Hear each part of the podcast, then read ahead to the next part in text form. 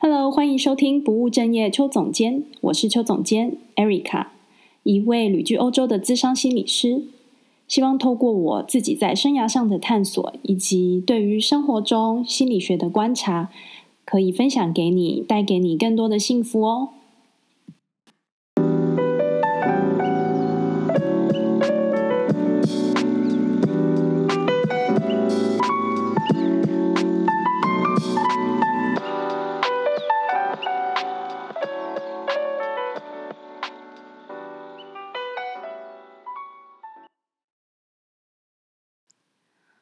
你收听今天的节目。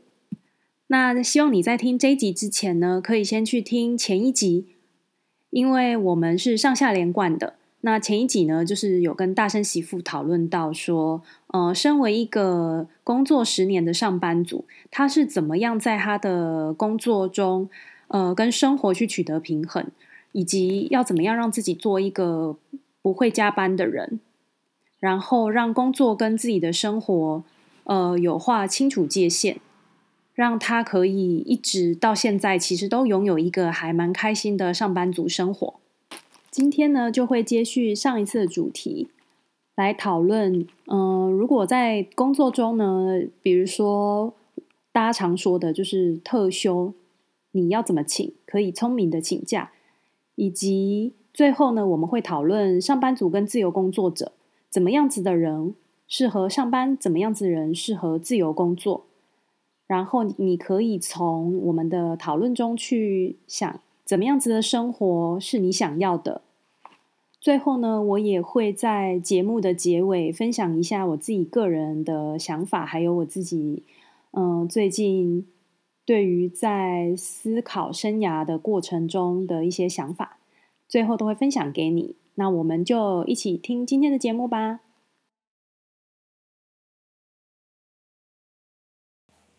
那我们来聊一下那个休假的制度好了，就是因为我其实最近看了一本工作的书，就是他有在讲说，就是台湾的那个所谓的特休或者是什么一例一休，就是好像是你看得到，但是你根本就用不到的，因为你就算有你要请，但是老板不给你请，所以我会想知道说，那像这样子的状况的时候，你是会怎么面对或者是处理？哦。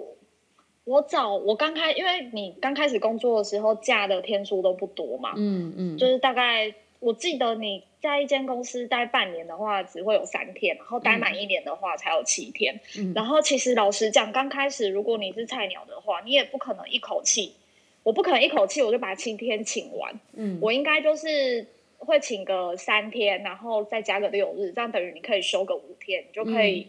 出国玩这样子，嗯嗯，对。可是，在台湾呢，你就会我自己遇到的状况啊，就是我的老板他总是会，比方说，我早期我可能就是我会算嘛，我会算说，呃，比方说台湾呃有端午节或是中秋节这种假日，他可能就会有三连休或是四连休，嗯，那我就会再配合我自己三天的休假，这样是不是就可以一口气一串，就是可以七天不用上班，嗯，七天或八天不用上班，我就会这样子去凑。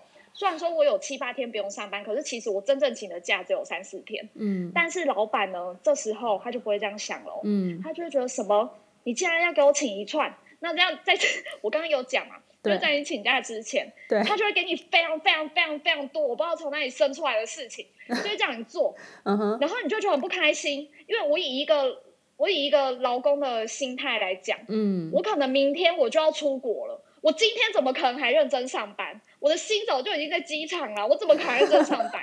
可是老板不是，嗯、老板就是他会压榨你到你上班的最后一天。嗯哼。可是你人就是一直想要去机场，你就没有想要上班啊？对。他就是会一直压榨你。那怎么办呢？我的老板，我老板每次都这样，就只能被他压榨，然后还有哭。我那时候就是有几次，我真的很没用。就是我刚开，我是说真的啊，因为我同事都被我吓，他们觉得我很疯。就是那时候。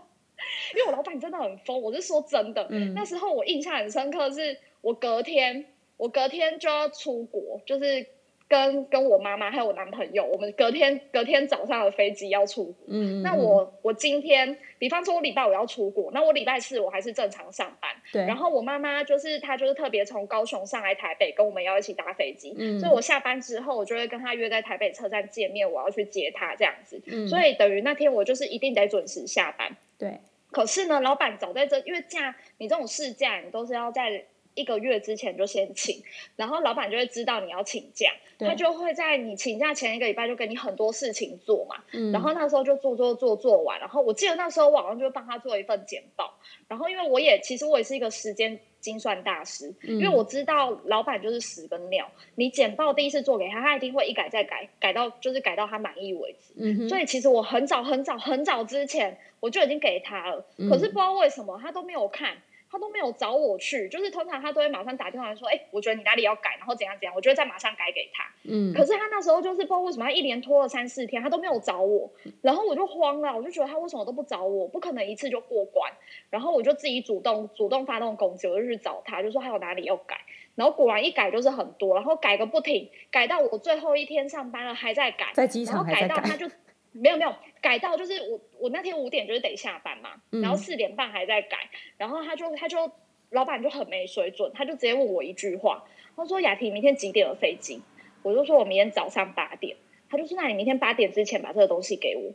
我一听到这个话，我真的傻眼哎、欸嗯！我傻眼，我走回办公室的路上，我就在哭了。然后我 同事他们就吓，他们就看我在那边，我就很冷静，我就默默在那边按滑鼠，一直按，一直按，然后眼泪就滴下来。然后他们就吓坏，他们说：“那你你怎么在哭？有没有需要我帮忙的？我怎样？”因为我很少这样子，嗯，因为我就觉得老板今天就是故意的啊，他就是故意，而且他还问了那句话、欸，是他还问你说你明天几点的飞机、欸？哎。我就觉得你现在是怎样，而且这东西我早就给你了。嗯，你这边死不找我，然后你硬是要拖到最后一刻，你这不是存心的吗？嗯，而且我会，我之所以会说他是存心的，是因为之后请假，因为我都是这样在请假的。嗯，我都会配合那种连国定假日，然后加我自己的特休连成一串。对，我就发现他们每次都这样。对，就是真的会在你休前休假前给你很多很多很多事情做，然后找你麻烦。嗯，所以你休假的前一天。你是不可能，你是不可能好好过日子的，嗯，你是不可能的。所以之后我就很聪明，我又因为到之后我的年资就会越来越高，假也越来越多，所以之后就变成是，比方说我礼拜五的飞机我要出国，嗯，那我礼拜四我就先请了，嗯，我就直接先不上班，我就不会被你影响嘛。我不想要出国前我还被你影响情绪啊，嗯，所以我就等于自己再多请一天假，嗯，就宁愿多请一天这样子。对，然后他们甚至还讲过一句也很没水准的话，嗯，因为那时候我另外我有另外一个同事，他的家人都在美国，嗯，所以他每次只要台湾的农历年，嗯，农历年过节过哎过农历年前的一个礼拜，他就会请假了，对，他就会请他的特休，然后就是去美国跟他跟他家人一起过节，哦，然后那时候对那时候就有一个小老板。我是不知道他是不是假传圣旨，他就直接跟我们讲说：“你知不知道你们这样请假，大老板其实很不开心。”嗯，我心里面就想说：“哎、欸，这是人家的特休、欸，哎，不开心个屁呀！嗯，这是人家的特休、欸，哎，而且我讲难听一点，如果今天请假，请的是带薪的假，我薪水让你扣，你也不能不开心啊！嗯、你在不开心什么？我又不是说就是照你领，照照照领你的薪水，然后在那边给你打混母语。对，就是这是人家的特休，你是有什么好不开心的？嗯嗯。”他们是直接会讲这种话的人，就是在台湾，我觉得你要好好的使用你的特休非常难，他们只能接受你，他们会希望你的特休不要连成一串，对，好像他会希望你的特休，对，他会希望你的特休是一个礼拜请了一天，对，然后最好是请那种礼拜三，嗯，因为你就不会卡六日嘛，你就不会觉得哎，这个人那么久没看到，这样，嗯，他好像很久没看到你，他会慌。然后有时候我都会开玩笑说，现在是怎样？这间医院没有我，他会倒是不是？就是我有那么重要吗？就是我没有那么重要啊？到底为什么要这样？嗯，对。然后像那时候很多人也都这样说。我去，对，因为我去英国找你，我也是请到一长串的假，然后老板也是有在那边有的没的。对。可是因为我真的已经做了够久了，对，所以我就觉得你讲你的，就是我还是做我的，反正我还不是都这样子过了十年了，还能怎么样？就是就是，当然你刚开始你新人时期，你就是得你得忍受。对、啊，对我我也是有害怕，我也是有哭啊，我也是有被逼哭过。嗯、但是我觉得这都是过程，嗯、你做久了就是你的，你脸皮够厚，你就不用怕。嗯，因为你你知道行你行得正坐端啊，你又不是怎么样，那是你的特修哎、欸。对，所以基本上就是台湾很多用你的权利，就是对你看得到是吃不到的啦。对。很难用，应该说台湾的假很难用。应该是说，我觉得好像要请，就是那个请那个假到底会不会过，基本上还是要看你的老板。有时候他还是可以拒绝你啊，对不对？你就会觉得为什么我不能请这个假？哦、是不是？现在现在应该是说拒绝的比较少了，因为现在劳工也不是省油的，劳工动不动就会说要去爆料或是干嘛的，嗯、所以其实现在不太会拒绝，但是变成说他会讲一些话。嗯，就会让你听得不舒服吧。就是你都已经准备好好休假的心情了，他突然间跟你讲说：“我觉得你这样子我不是很开心。”你你是会觉得你你自己是做错了什么？就是你的情绪一定会受到影响。他们就是会讲一些这种屁话，我听到就是。我刚开始我是这个受影响啊，因为我我还哭了啊，嗯、而且我有这种事情哭不是一次两次哦，嗯、是是 就是刚开始还比较菜鸟的时候，嗯、就是很容易哭啊，我就觉得他为什么在刁难我，就是我又不是那么重要的人，到底我对，但是其实哭也不会怎么样啊，你之后也是这样走过来啦。所以其实老板老板是要老板是要让你感觉不好，对不对？就是要为你的你，他想要你为你的请假感受到罪恶感。没错，他就是要让你觉得你这样是不对的。嗯、所以其实你没有罪恶感的话，就是他也不能对你怎么样，哎，是不是？对，他他们只有一种价不会刁难你，就是商家。嗯，我自己目前遇到的假就是商家，他们是真的不会刁。我一说我怀孕，你知道工作量啊激增哎，又激增，就是工作量整个对他整个暴增哎，然后他他就直接跟你讲，他就说你。那个大声媳妇，你你这样怀孕，你这样两个月就没了，然后然后这样进度就是少了两个月的进度，这样不行。那我们现在开始就是要来补，然后干嘛什么的。嗯，心里面想说，我的天呐，就是就是我我怀孕哎、欸，这是一个必经之路吧。嗯，然后就因为我休了我休了产假将近两个月，然后你就要播，你就要就是要让我再把这两个月的工作再再补回来，我就觉得。这样很过分，而且他是直接跟你讲哦，嗯，就是他是直接这样跟你讲的，你就会觉得很不舒服，你就会觉得，哎，我今天请这个假是很不应该。对，我觉得台、嗯、那个孕妇在台湾的那个工作环境其实蛮困难的。你今天其实就连现，其实就连现在也是啊，因为台湾已经休了大概一个月了嘛，嗯、北部，嗯哼哼，有些有些单位已经休了，我自己就大概休了快一个月，呃，我应该下礼拜就会上工，我上工。的时候绝对是死，就是绝对是死掉的啊！因为他们就会觉得，好啊，我已经让你们放一个月了，你们接下来就是一个月当两个月用，嗯、老板就是会这样。嗯，天哪！那你可以想象英国，英国他们之前那样封城放一年呢、欸，一年呢、欸，有的人是一年真的完全不用工作的耶，还有钱领哦。嗯，台湾真的不可能，真的。我也可以想象啦，因为毕竟我们是一个小岛嘛，跟人家的那种大英帝国是真的是不一样的。对，对，不管是文化或者是经济状况啊、嗯、等等的，这样、嗯、只能说觉得大家辛苦了。就是你要自己去调试啊，嗯、对啊。虽然说我不开心，可是我还是走过来了，嗯、因为我需要有人帮我交卡费。所以，所以基本上要你的心理调试，基本上就是要一个一个一个点。然后那个点是对你来说是可以说服自己的，对对对对，对，对你来说就是卡费。因为那时候我遇到的那个就是很坏的小老板，是因为他他就是真的太坏了，他的坏已经。我没办法去思考咖啡这件事情，我就觉得咖啡已经不是重点了，咖啡咖啡被我放到第二位，嗯，我就觉得我我开心比较重要，嗯，对，所以我就提了。但我目前还，我目前我现在就以他当一个基准嘛，嗯，就是我目前没有遇到比他再更坏的人，其实我就可以撑得下去啊，是是，对啊，好，所以这个也是一个蛮好的点，就是你的基有个基准点这样子，嗯。嗯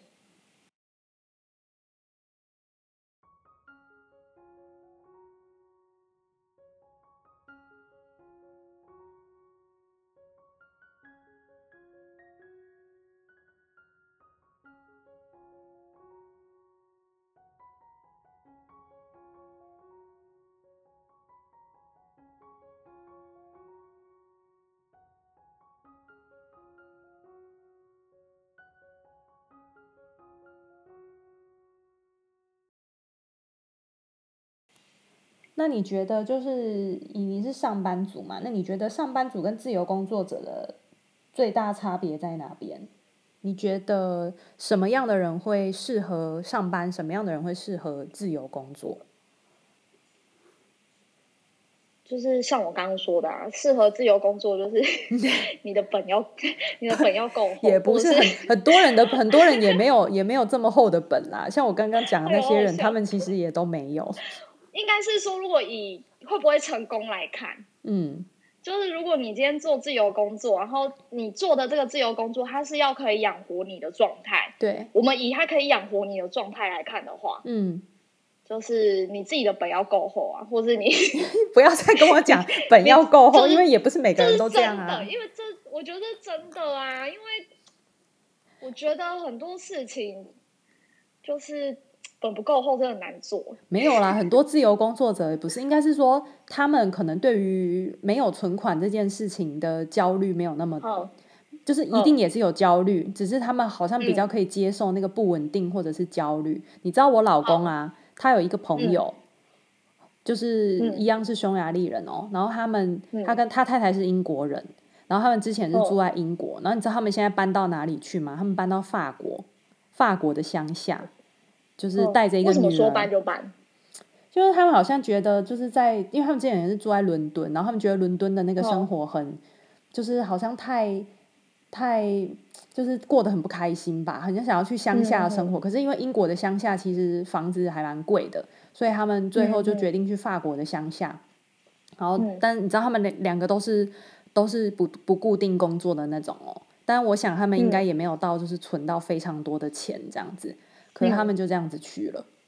然后我就觉得他们真的是非常勇气的自由工作者这样子。对，因为还是要非亚洲人，非亚洲人就可以。非亚洲也没有，亚洲人没，因为亚洲人真的你会很容易被那个存款绑住啊，就是动不动就是你就开始拿你自己的存款起来看，对，然后就是很容易慌啊。对于没有存款这件事情，亚洲人会很容易慌啊。嗯，这个我在猜是不是，的确是事实。对，所以欧美人是会比较适合。就就是怎么讲？我觉得都有，就是台湾现在也非常多的就是自由工作者，嗯、但是我觉得我自己自己最近看书的心得是，我觉得这些之后，比如说他们做自由工作者之后，可能一做就做了好多年，而且他们觉得他们再也回不去那种上班的那种体制里面了。嗯、然后有一个最大的原因，其实。他有提。等一下，我想问，他们是专职的自由工作者吗？嗯、对，专职，专职，专职，而且不是像你说的什么本很厚那一种哦，没有，哦、就是他基本上也没有什么呃多多的存款还是什么的。我觉得，嗯，第一点是他们很调整自己的工作，就是他知道他想要怎么样子的生活方式。比如说有一个人，他是、嗯、他是，比如说他觉得他这一两年赚的钱差不多可以够生活，他是。另外一年是整年不没有在做，就是很赚钱的工作的，嗯、然后他的收入其实也没有比上班族还要多。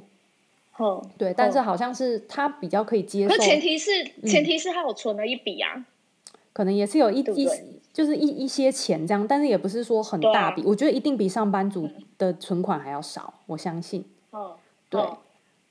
对，我相信你不要觉得大家这都是一定很有钱才去做自由工作，因为我就是我就是我觉得我自己没办法哎，嗯，对啊，我就是想要每天都有一些事情做，然后每个月的发薪日我都会很开心，嗯、我很享受这种生活。对，我觉得这个就是比较不一样的地方，就是就是你可能会比较习惯，就是比如说像你工作上你就对老板负责嘛。可是自由工作者的话，他工作上他是要对自己负责，因为他要自己去找 case 啊。就是你没工作就没钱呢，所以其实那个生存的焦虑是很大的。可是我觉得相相较于可能是你可以避免掉，就是可能你在公司里面工作很多你不喜欢的事情，被压榨，对，你觉得自己就是财富自由啊。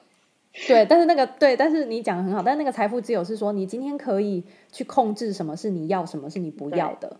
对，但是你也必须要承担的那个风险，就是你可能没有每个月像五号你的薪水就进来这样子，对对，就变成说像在这样子的，那是不是跟做生意的人很像？就是你有开店营业，你才有钱嘛？对啊，对啊。那你今天都没有开店，你就是没钱啊？对啊，没错，是，对，就是就变成是你想要是怎么样子的？其实对，其实对你你这样讲，我想到了，嗯，因为台湾现在非常多人会自己出来做生意，耶。他是也算是一种另类的自由工作。你你指的生意是怎么样子的生意？就是比如说自己开个小摊子啊，嗯，卖个鸡排，或是卖个章鱼烧，或是开个饮料店，或是一个小店，反正就自己，对，是啊，是自己开，啊、反正就是自己就自己开店，这种算吗？算啊算，因为你自己就是老板啊，所以你也不需要。对，因为现在其实其实台湾老板的话，嗯，对对对，没错，因为他们就是很多人的很多人的理由都会是哦。就是可能有很多人，就是比如说之前在租客还是哪里当工程师，嗯，然后他们就觉得每天这样工作实在太累了，对身体也不好。虽然说钱也很多，嗯、所以他们就把自己工作存下来的钱，然后就去开一间店这样子。嗯嗯，对，然后就自己当老板。嗯，哦，这这种的就可以。对，可以可以，什么意思？但是但是又，可是问题是，这种店在台湾倒的也非常多。嗯。我是说真的啦，因为我看了很多，就是呃，还有另外一种类型是，比方说家里本身就是在做生意的，嗯，然后你可能比如说我在租客工作，然后我就觉得我很累，我不想做，那我就回家接家里的生意，嗯，这样就很 OK。嗯，可是如果你是草创的话，嗯，成功的非常少。对，成功就是就是你得就是你要承担那个风险，就是。对，就是那个风险是还蛮大的哦。嗯嗯，所以这就可以看得出来，你是一个非常求稳定，然后对啊，觉得风险很可怕的那一种人。所以我觉得你那个很可怕。对，所以你做上班族，你真的会比较开心。对，就是你只要做好分内上的事。也算是一只小老鸟了，就是 我现在就是真的是越来越没，我本来个性就是嗯比较没在怕了，嗯，那我现在待那么久，我就变得更没在怕了，啊，嗯，那就基本上你没有犯什么大的错啊什么的，其实基本上你就是可以 对啊，比较做做你自己就是想要做的事，对啊，对啊，就是嗯可以这么说，只要不要再不要再遇到就是这么坏的老板，嗯，我就可以，对啊。所以我觉得基本上就是对于上班或者是你要自由工作，其实基本上就是看你自己的。我觉得你自己的价值观是什么？嗯嗯，对，或者是因为像我刚刚前面讲，很多人他们可能是因为上班的很多什么因素，他觉得天啊我受不了，然后我要去做就是创业或者是自由工作。可是有时候那个不一定是。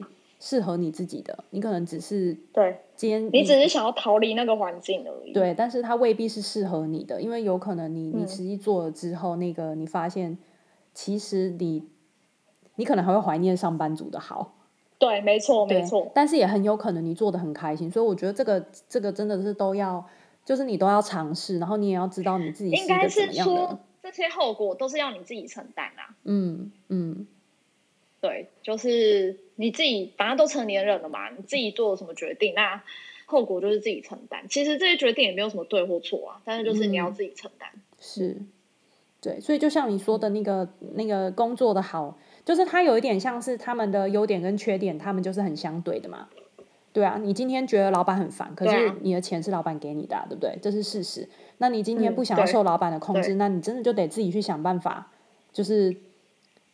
养养活你自己，对对对，养活你自己，所以这个就真的就是相对的，嗯、所以我觉得这基本上也没有什么对错，只是说你自己可能要知道适合你自己的生活形态是怎么样子吧，对，生活形态，然后要怎么去选择你的工作形态，我觉得这是我最近的体会，嗯，因为。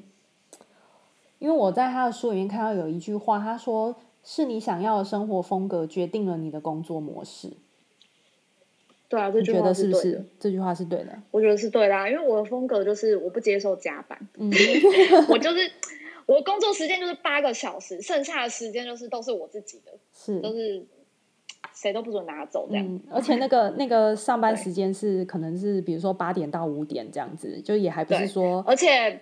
另外一个重点是，台湾很难申请到加班费哦，嗯、所以你只要多做一点呢，那就是被老板多赚一点。嗯，那为什么要这样呢？对，就为什么要这样呢？嗯、老板是个连假都会跟你那边计较的人了，而且你假是合法的，哦，他还在那边跟你计较的人呢。嗯，那你干嘛还要就是帮他们多做那么多？嗯，对啊。但是你要不要做，取决于你自己，没有所谓的对或错。嗯、你今天要做也是 OK 啊，对但是你你不做，人家也不能说你不对。对，就是基本上就是像你说的，取决于你你自己，然后对你有办有没有办法承担，就是那个后果吧。不不管那个后果是什么，比如说今天那个后果，你有可能是老板不爽你，然后或者是老板要 fire 你，或者是对，那我就会做啊，对啊，对，等等之类的。就是你要自己自己衡量啊，自己评估，嗯，自己衡量，然后还有一些自己心理上的调试，嗯，对，才有办法就是在职场这个。然后，只是我觉得你要有一个健康的、健康的职场。应该怎么讲？就是如果你要当一个健康的上班族啊，嗯嗯嗯，对的，真的就是不要把工作带回家做。嗯哼，你不管好了，就算你今天是加班好了，就是你要加班，你就在公司加完，你不要把那些东西带到家里做。嗯，因为这个真的会变成习惯。嗯，你今天只要把这些东西带回来家里做了一次，你就会觉得好了好了，我我明天也可以带回来做，好，我后天可以带回来做，怎么来都都可以带回来做。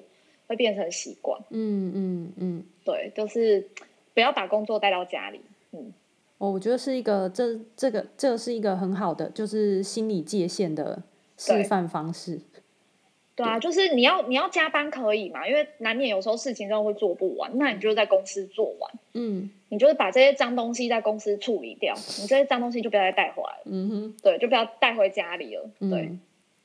嗯否则只会就是让你自己越做越多这样子，然后会变成连在公、啊、公司也在加班，在家里也在加班这样子。没错，而且你会觉得反正我在家可以做啊，嗯，那你在公司你可能就不会做那么认真，嗯、我觉得会有差。嗯，对，所以你就是底线就是怎么样，就是都不要把工作带带到家里。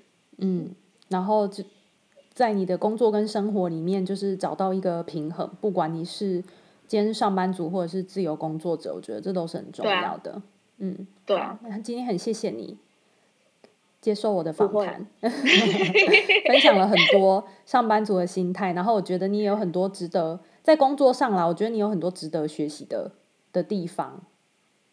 对，今天应该没有很激动吧？今天还好，某种某某某某某个时候，因为其实我刚打完疫苗，就是比较虚弱，所以就是没办法。就是太激动，还好，但是也是声音也是洪亮的，也是洪亮，也是洪亮嘛。对，你本人声音本来就是洪亮，因为我就很怕，因为我就怕我今，因为我今天灵魂好像有一部分被抽走，我就很怕我今天没有办法很流利的讲。没有没有，今天讲的也还是挺好的，也还是挺清醒的，还是可以，对对对，还是可以，挺好挺好的。好，那我们就希望下次有其他的机会再邀请你喽。好，好啊，好，OK，好。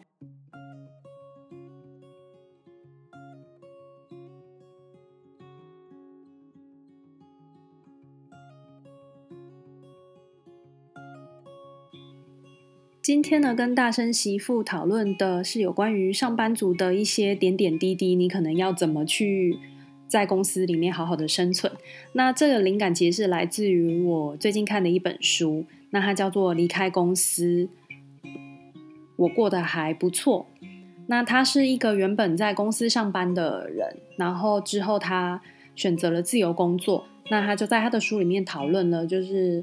自由工作跟上班族之间的优点或缺点，然后以及他自己个人实际的感受是什么？那他在做了自由工作之后呢，他就发现他已经回不去做原来上班族的生活了。那相较于这作者的经验呢，像大声媳妇啊，或者是嗯，我刚刚访谈了一个朋友，她的老公是工程师。其实工程师呢是非常多人都会说是一个非常加班的行业。那但是。她跟我分享说，因为她老公是一个很重家庭的人，所以基本上她做事情呢，因为她工作也一段时间了嘛，那事情其实也都可以做得很快，然后不太会有需要加班的时候。那其实这个要不要加班，就是她自己所选择的。比如说，在工作这长达可能八年或十年的期间，其他人可能已经升上主管了，可是她却还是做基层的员工。那我觉得其实也没有什么不好，只是说这个社会文化下，我们好像在一个公司体制里都会被期望说你必须要往上爬，然后有更高的职位、更高的薪水，好像你才会有更快乐的人生。那嗯，想讨论上班族跟自由工作者这两个呃，不同的工作形态，其实就是希望大家可以多去思考，说你自己到底适合的是哪一种，或者是如果你是上班族，曾经很想要去试自由工作，那你有什么是你可以接受，跟你绝对不能接受的？像大生媳妇呢，她就是知道自己说，她就是一个不喜欢冒险，然后追求稳定的人。然后以及他非常重视他的生活，那这就是这三点，所以他基本上也不太可能，也不太有意愿会去选择自由工作。那以我自己的看法呢，是，呃，像这几年啊，自媒体就非常的红嘛，然后有非常多的所谓的自媒体人，他们可能会开了很多的线上课程。那之前呢，我也曾经有呃看过几个。呃，自媒体人他们所开设的课程，那他可能会先给你一个免费的课程，然后告诉你说，呃，这个免费的课程呢，他提供了什么东西非常重要。可是其实他最后都是希望你去买他的线上课程，然后可能给你一个折扣的价钱。那其实，在那一天就是听。就是看那个免费的那个课程的时候啊，我我相信很多人应该都会跟我一样，你其实心里就会觉得啊，我很想改变我现在的生活，那这好像是一条路，我觉得我好像可以试试看。那因为我也听到非常多人现在都会在上线上的课程，我觉得这其实是一个非常好的事情。只是我觉得，当你在思考你要不要上这个课，你的人生要怎么做决定的时候，我觉得还是要回到自己的身上。像我呢。我虽然那一天就觉得这好像很心动，好像没有很贵，就是有一点贵，但是没有到非常贵。我觉得我是不是应该要呃赶快趁这个时候买下这个课程呢？那但是最后呢，我冷静下来，我其实没有去买那个课程，因为我就觉得现阶段我可能也还没有想那么清楚说，呃我是要去做怎么样子的工作形态。那我不知道所上的这些课，所学到的这些技巧是不是我目前需要的。我只是感觉到我自己好像很焦虑，所以我需要去嗯、上这些课去找到一些答案。但是最后我还是回到自己的初心，就是当我还不是这么确定的时候，那我觉得我还是暂时先不要选这个线上课程。那如果之后真的需要了，当我想清楚了，然后我再去。实际做，我觉得这个对我来说，其实也是一个比较不会事后后悔的一个决定。那不知道听到这边的你，对于自由工作跟上班族有什么不一样的想法呢？很欢迎你到我的 Instagram 或者是脸书留言给我。那也很欢迎你，就是可以追踪我的粉专。或者是 Instagram，因为我也会分享一些我目前在匈牙利的生活状况，或者是一些我对生活上面的一些心理的分享。如果你感兴趣的话，欢迎你追踪我。那最后很开心，也很谢谢你听到节目的最后。希望听节目的你都是正在往你理想的人生道路上走着。那我们就下周见喽，拜拜。